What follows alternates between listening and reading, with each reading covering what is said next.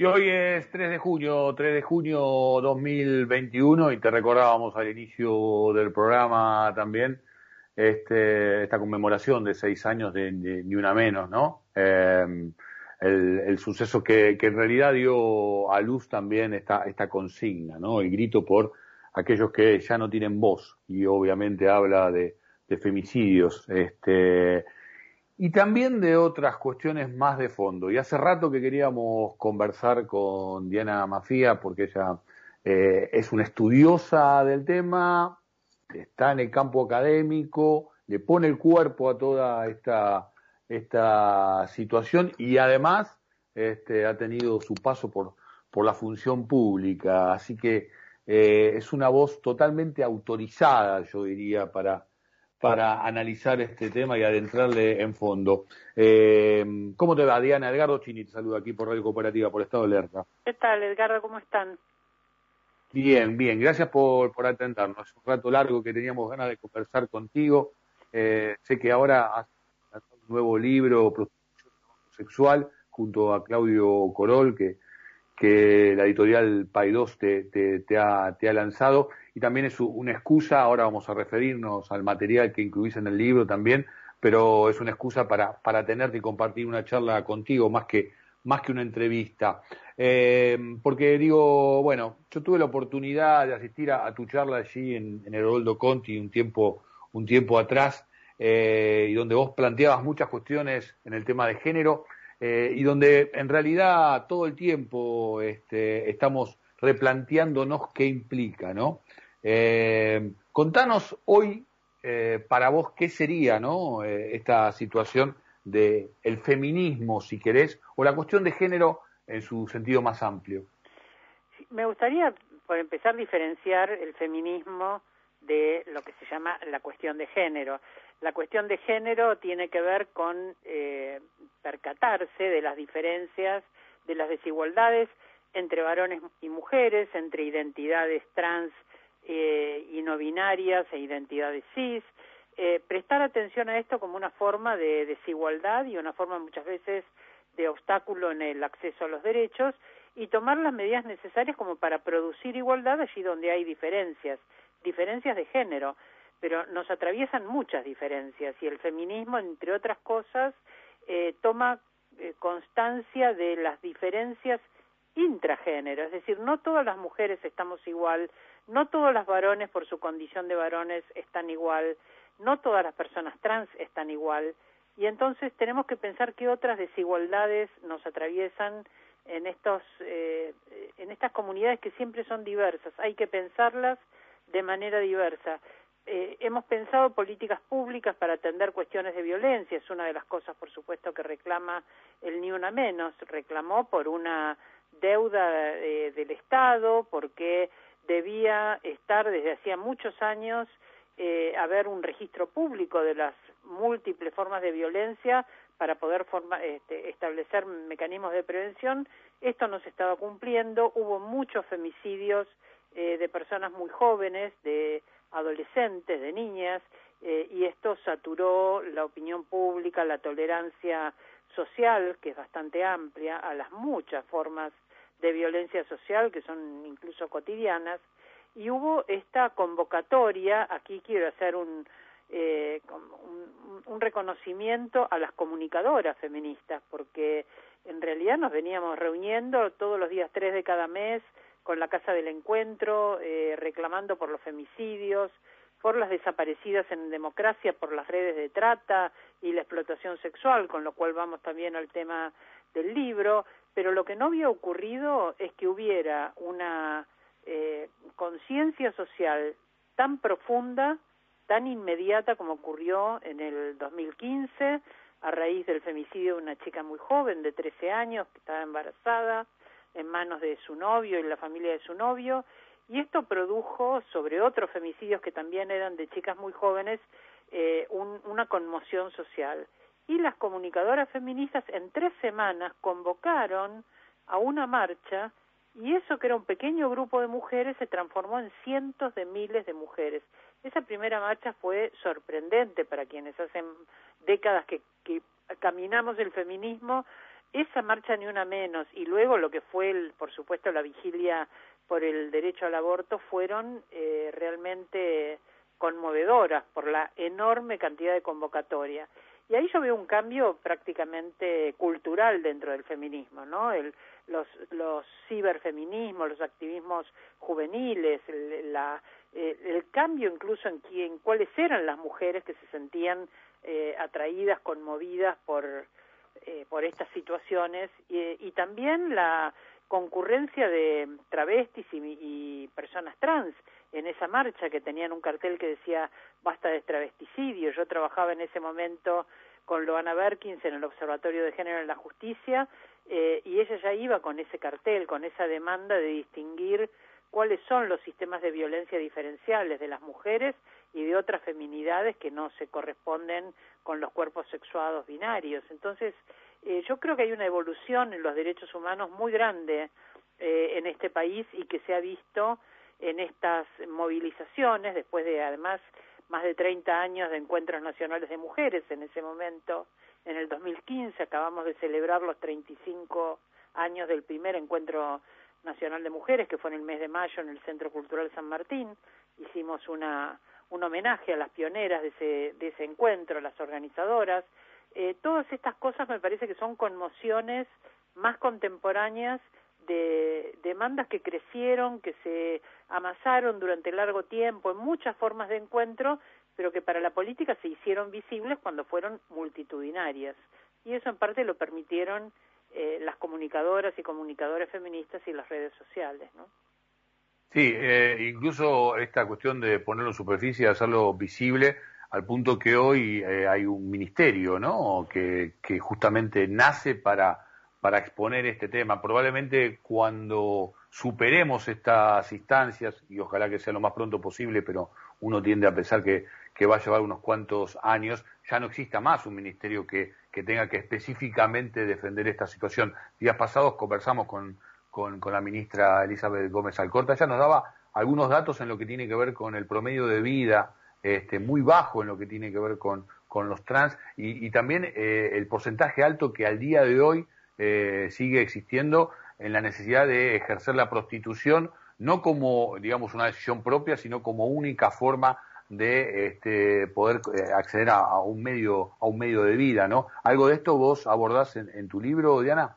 Sí, por supuesto, porque el libro en realidad es, producto de una larga historia de acompañamiento a las mujeres y travestis en prostitución, pero el libro intenta que sean las propias personas con esa experiencia la que testimonien sus necesidades, sus reclamos al Estado, sus formas de lucha, las formas de violencia cotidianas y políticas, eh, y el hecho de que sean eh, ellas mismas las que testimonien, yo creo que es la marca diferencial de este texto. Las expertas no son funcionarias que están en un escritorio, las expertas son las personas que están en situación de prostitución y deben decirnos, y debemos escuchar con muchísimo respeto, deben decirnos a las funcionarias qué necesitan y, en todo caso debemos pensar en común cómo hacerlo, ¿no?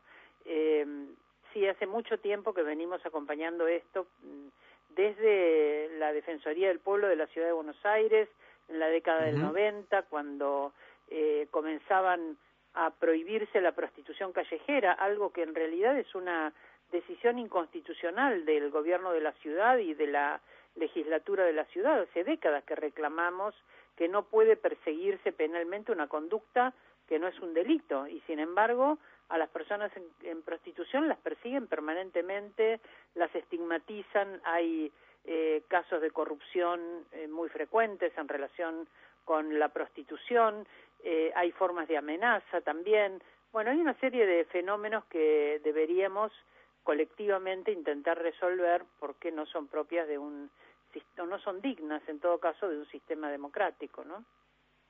Y, muchos este, también casos que en realidad hay que, hay que revisar qué es lo que ocurre con ellos. Digo casos y a veces es tan difícil eh, encontrar las palabras, ¿no? El diccionario como que nos, nos queda muy corto y connota a otras cuestiones. El lenguaje también es, es todo un tema, pero digo, eh, me quiero referir al caso de Tehuel de la Torre, ¿no? Que por ahí no adquiere en superficie la misma dimensión que otros casos, este, quizás también por, por la forma que, eligió llevar adelante su sexualidad, su género, ¿no? Creo que son muchas cosas que confluyen en la invisibilidad o en la falta de atención eh, política de este caso. Una es bajo qué gobierno se produce un caso de esta naturaleza. Entonces también hay eh, como un pudor eh, en aceptar las eh, condiciones de inseguridad en las cuales vive una persona trans en este país todavía ahora con una ley de identidad de género eh, con supuestamente eh, capacitaciones en la ley Micaela también en cuestiones de diversidad de género para toda la administración pública y esto incluye las fuerzas de seguridad, pero sin embargo hay un déficit eh, sumamente importante y visible. Todo esto es lo que se pone en juego, junto con el hecho de que también para los movimientos de la diversidad sexual las masculinidades trans son las menos visibles, las menos notorias. Eh, pareciera que hay también dentro del, del movimiento de la diversidad eh, algunas dificultades para hacerse más visibles.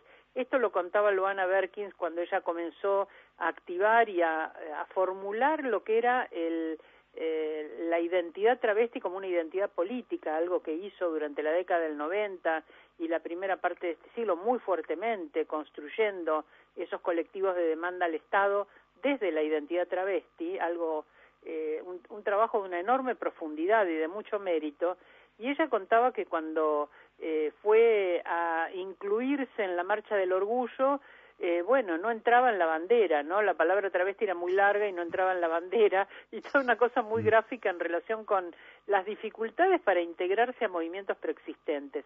Esto lo hemos sentido también las mujeres muchas veces con los movimientos de izquierda, con los movimientos, eh, con otros movimientos emancipatorios, con nuestra, nuestro pedido de sumar las, las luchas antipatriarcales a otras formas de lucha, eh, el reconocimiento de estas relaciones de poder sobre todo cuando son compañeros progresistas y que entonces la sensación es que cómo va a ocurrir algo discriminatorio dentro de nuestros movimientos y e, es algo eh, que hay que seguir haciendo despacio y es parte de la lucha, ¿no?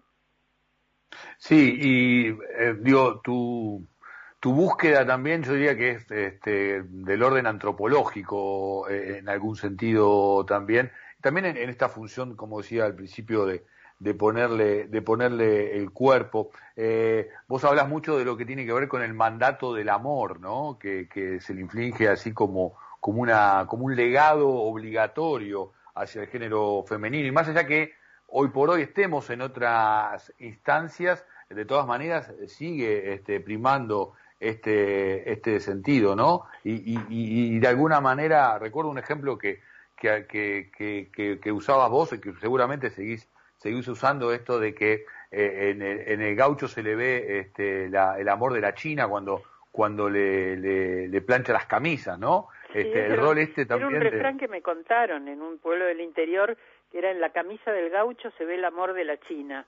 A mí me causó gracia porque pensé, bueno, pobre, un gaucho abandonado es un gaucho que va con la camisa arrugada, debe haber muchos a esta altura del partido, eh, pero el tema es cuando esto se transforma en parte de un estereotipo y luego la justicia eh, va a considerar que eh, es menos grave un femicidio si la mujer dejó de cumplir las tareas domésticas, como hubo un caso, un fallo en Santiago del Estero en que el juez consideró que la pena era menor porque el, el hombre estaba gravemente eh, bajo una ofensa violenta porque había tenido que hacer tareas propias de mujeres.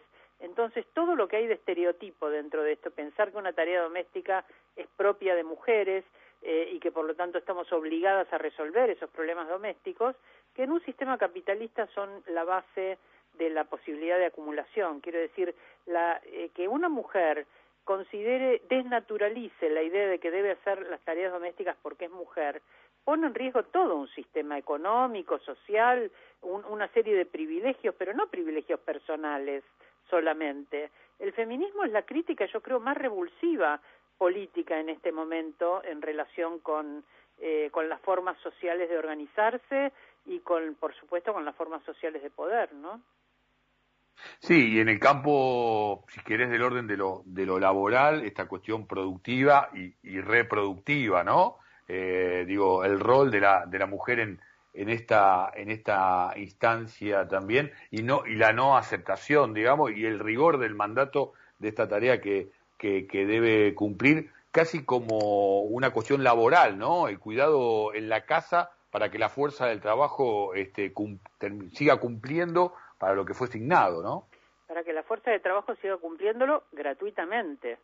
Porque el punto es que si quien contrata tiene que tiene que pagar no solo el salario para mantenerse, sino también el salario para sostener, para transformar en alimento lo que se compra, para eh, transformar en, limpieza la casa que se habita, para, para limpiar la ropa, hacer la comida, cuidar los hijos, limpiar la casa, si todos esos que son servicios que si se compran en el mercado tienen un valor económico, pero si se hacen en su casa son gratuitos, bueno, la presunción de que esto es parte de la tarea conyugal y maternal le alivia a quien contrata una muy buena parte del presupuesto y nos obliga a las mujeres, como es una tarea feminizada, a que cuando trabajamos en el ámbito asalariado también tengamos esta doble carga de trabajo, es decir, no nos desprendemos de esta, de esta presunta obligación vinculada a nuestro género. En este momento hay un hecho extraordinario, creo yo, eh, no lo he visto en décadas que hace que participo en el feminismo y me parece realmente un hecho extraordinario como producción de conocimiento, y es que se comenzó a medir el valor económico de las tareas de cuidado. ¿Cuánto aportamos al Producto Bruto Interno eh, en términos económicos, eh, aunque este, esta tarea no sea remunerada? Es una tarea eh, reproductiva, sí, pero es una tarea que tiene valor económico y esto es lo que se ha medido y se ha visto que las mujeres aportamos al Producto Bruto del país más que lo que aporta la industria y más que lo que aporta el campo. Eso quiere decir que tenemos que eh, modificar nuestra percepción de cuáles son las relaciones de producción y tenemos que, eh, en todo caso, retribuir socialmente a las mujeres esa tarea, ese trabajo, ese aporte que nunca ha recibido ningún tipo de retribución. Y no hablo de un salario, hablo del reconocimiento, ¿no? Eh, hace pocos días se difundió un proyecto que me pareció extraordinario también de Fernanda Raberta, la responsable del ANSES, donde hablaba de reconocerles a las mujeres tres años por cada hijo en términos de antigüedad laboral, como si hubieran eh, aportado eh, a, la, previsión social durante esos, años.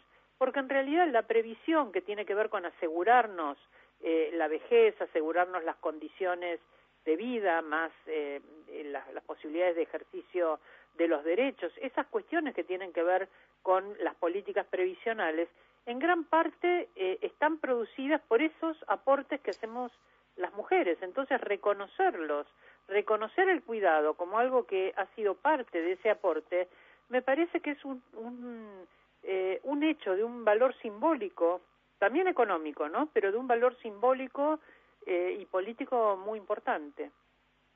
Sí, te estoy siguiendo, digo, este, y pensaba también eh, muchos de los planteos de esto, de incluso de la obligación de hacer muchas tareas con alegría, ¿no? Porque casi que este, tampoco te podés permitir eh, la tristeza y el cansancio, digamos, en el sí, yo hablo de, de, la plusvalía emocional, ¿no? Ahí. Eh, digo, bueno, no solo, no solo nos sacan una plusvalía económica por trabajar gratuitamente, sino que también se espera que lo hagamos con alegría, en efecto, que seamos la alegría del hogar y que seamos el bálsamo eh, amoroso que resuelve los conflictos familiares, la que interviene para poner eh, armonía allí donde hay peleas. Todo eso es parte del lote que nos toca a las mujeres arbitrariamente en un contrato social eh, hecho por varones y para su servicio, porque en realidad mm. cuando se establece en las, el Estado moderno, las mujeres no tenemos acceso al voto ni tenemos acceso a participar en las cuestiones del Estado. Eh, inmediatamente se va a resolver que debemos ir a nuestras casas a cumplir ciertas labores que se han considerado propias de nuestro sexo eh, y esas son las actividades que se han diseñado para nosotras. Entonces, cuando las mujeres comenzamos a salir al ámbito público y comenzamos a reflexionar sobre eh, la, la razonabilidad de estas distribuciones del esfuerzo y eh, también de los beneficios, empezamos a ver que hay una injusticia y ese es, en cierto modo, ya desde el momento en que se constituye el Estado moderno, nace el feminismo como protesta a esta desigualdad, ¿no? Una desigualdad muy arbitraria. Sí, incluso en, normativas, casi que, que, nos estamos haciendo de tiempo, pero digo, casi eh, también en normativas donde, donde el lenguaje, eh, este, nada, lo, lo naturalizamos demasiado fácil eh, en pensar, por ejemplo, esto de asignaciones familiares, ¿no? También, que bueno, es una medida que en realidad uno lo ve como un avance social, pero también estigmatiza, ¿no? Bueno, la idea de asignación familiar era la idea de un estereotipo de familia que no se cumple en la enorme mayoría de los casos. La ciudad de Buenos Aires tiene un 40% de hogares eh, que llamamos monomarentales, o sea, hogares a cargo de una mujer como única cabeza de familia, un único soporte económico de ese hogar, 40%. Entonces, ese modelo de un varón que provee, una mujer que cuida eh, y una distribución de la tarea, eh, una reciprocidad, una distribución de la tarea de protección, de cuidado, de las responsabilidades parentales, eso eh, no se da. Y estoy hablando de responsabilidades parentales, que es un concepto del nuevo Código Civil cuando hasta el año 1986, ya bastante avanzado el retorno de la democracia, recién allí logramos que se hablara de patria potestad compartida. La idea de patria potestad era la idea de que un hombre tiene a su hijo o hija como una especie de patrimonio y resuelve lo que le parece sobre sus hijos. Y las mujeres, a pesar de gestarlos, parirlos y cuidarlos, no teníamos ningún derecho a tomar decisiones sobre eh, el destino de nuestros hijos. Eran decisiones que tomaba el padre y en todo caso, eh, si podíamos estar en el mejor de los casos en armonía con esas decisiones, pero si había desacuerdo, nuestra opinión no importaba absolutamente nada. Entonces, eh, pensar en una responsabilidad compartida es ya darles a las mujeres una, un reconocimiento de capacidad, porque siempre la presunción es que las mujeres somos incapaces, incapaces como un menor de edad, incapaces como alguien que no tiene madurez racional, eh, en todo caso menores de edad perpetuas, ¿no? Que deben ser protegidas eh, bajo criterio de los varones, con el criterio de protección que ellos tengan, eh, protegidas y cuidadas y decidir por ellas porque ellas solas no pueden o nosotras solas no podemos, si me quiero incluir en este estereotipo, ¿no? Diana, gracias por compartir con nosotros este tiempo, tus reflexiones. Esperamos este, prontamente leer en profundidad tu nuevo, tu nuevo, tu nuevo libro. Te mandamos un beso grande. Muchas gracias por el laburo que haces. Este, que termines muy bien el día. Un abrazo, hasta pronto. Diana Mafía, eh, pasó por aquí por Estado Alerta, pasó por aquí por la radio cooperativa. Eh, una charla en extenso, pero esperemos que la hayan podido disfrutar.